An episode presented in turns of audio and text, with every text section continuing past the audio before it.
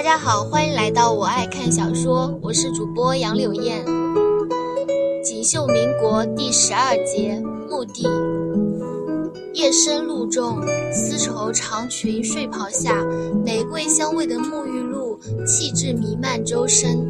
慕容画楼却很不喜欢，于是，在罗马香薰灯里点了老式的熏香迷迭香，可以舒缓情绪，放松精神。熄了灯，他将英式光面牛皮的靠椅搬过来，坐在窗前。窗帘紧闭，只有一条细长的口子，却能让他清晰地看清大门处的动静。他的眼神里早已经没有了哀怨，只剩下警惕与精明，宛如蛰伏在暗处等待猎物的花豹。外面很静，处半山腰只有督军府邸，没有旁的人家。寂静处，他的视觉与听觉更加的敏锐。十一点左右，一楼有轻微的动静，他心中有数，知道不是敌人，只怕是佣人在转移。对待下人，他都可以如此照顾周全，偏偏将他推到悬崖边。慕容画楼不知道他是仁慈的还是狠毒的。一楼的响动不过一分钟左右，而后又是无边的安静。坐久了，身子有些疲软，慕容画楼这才起身，活动活动四肢关节。睡袍蕾丝系带微松，里面不着衬缕，是他年轻曼妙的身姿。没有高强度、高密度的木棒长年累月的打在身上的痕迹，肌肤瓷白，手脚柔软，不再是坚硬如铁。他曾经一度也爱这具自己美梦以求的身子，如今又讨厌起来。这样的身子，攻击力太低了，承受力也太低了。站稳了身子，脚尖点地一动，半秒钟，身子在十米开外。因为懂得技巧，速度还是很快的，只是跟从前那具特工的身子不能比。倘若是从前这样轻松的一点地，至少可以在百米开外。他来到这个世界，心生感激，没有任务，没有荣誉，没有杀戮，时至今日才生出一丝无奈。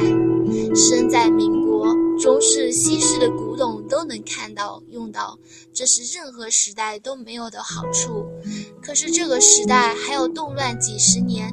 身处乱世，哪怕小心翼翼、处处规避，还是免不了牵扯仇怨。家仇嘛，兴许能一笑泯之；国恨啊，却是义不容辞。慕容画楼不会自诩多么大义凛然，但是被倭人欺凌却是不能忍受的。曾经读史书，对倭人的卑劣行径也会是痛心疾首，恨不能啖其肉饮其血。今晚倭人近在眼前，他没有逃避的念头，与白云归无关，仅仅是自己的一段心结罢了。夏夜万籁俱静，唯有乱蛰四营，使得长夜更加寂寥。倭人今晚会不会来？他心中多少是在赌，一念澄清，犹如当头一瓢凉水，脑子前所未有的清晰。他来渝州的目的已经化成清晰的念头，浮在心间。第一嘛，自然是为了掩护原野。他第一天来，李副官就处处说云姨太太如何如何，还说她得了天花不能见客。然后去李府，李副官却说因为夫人来了，圆圆要避讳，所以不来，丝毫不提他天花之事，却将责任全部推到慕容画楼身上。背后所图的，无非是圆圆不能出席任何场合正当理由。这招叫疑惑江东。慕容画楼想，云元可能已经不在渝州了。云元去了哪里？去做什么？只怕也跟这次渝州受困有关。第二嘛，自然是为了麻痹日本人。白督军在渝州没有亲人，想要拉拢他，光靠利益也许不行。恩威并施才是最好的法子。将他的夫人捏在手里，再蓄重力，不怕白云归不归顺。可能是猜测到的，可能是探听到的。白毒君知道日本人的打算，也许日本人一开始的对象是圆圆，于是白云归心思一动，一来让圆圆离开去做更加重要的事情，二来继续让日本人执行这个愚笨的计划，他好黄雀在后实现他的目的。于是接了夫人前来小住，夫人是老式女子。胆小木讷，他自然是知道的。慕容画楼想，百秘书之间，偏偏是漏过了他吧？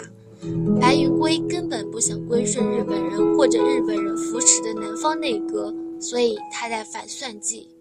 效果如何，明日或者后日就能清楚了。他复又坐下，从储物袋里拿出自己的激光手枪。脸容藏匿在隐隐约约的阴影里，没有悲喜，宛如一尊雕塑。这种激光手枪射程很大，激光可以在百年之内用之不尽，很适合近距离攻击。二十二世纪的时候，这种手枪并不多见，但是他们是帝国最顶尖的特工，一旦有了新的高端武器，会先给他们用。万幸自己当初爱极了长款机关枪，总是不愿意用这种短手枪，所以一直放在储物袋里。如今这副身体没有了攻击力，手枪反而成了他唯一的傍身之物。幸运否？也许有点吧。丝绸睡袍不算太长，一截纤细的玉腿露在外面。时钟缓缓爬向十一点半。慕容画楼复又坐下，对着窗户，将头靠在靠椅背上，好似熟睡一般恬静。激光手枪藏在袖中，它好似一方柔软的沙粒，紧簇处淡雅如菊。凌晨的钟声缓缓响起，慕容画楼换了一个姿势，继续假寐。一楼的后面却听到了一阵轻微的动静。是冷兵器划在玻璃窗上面的声音，脚步很轻，一听便是训练有素。慕容画楼耳朵竖起，继而嘴角浮起一丝灼灼艳色。三十人整，三十个训练有素的特工用来对付他一人，的确是高抬了他。只怕是自己的钢琴曲让日本人有了防备。慕容画楼刚刚一度以为今晚不会有人来，可是还是来了，增加了至少三倍的人。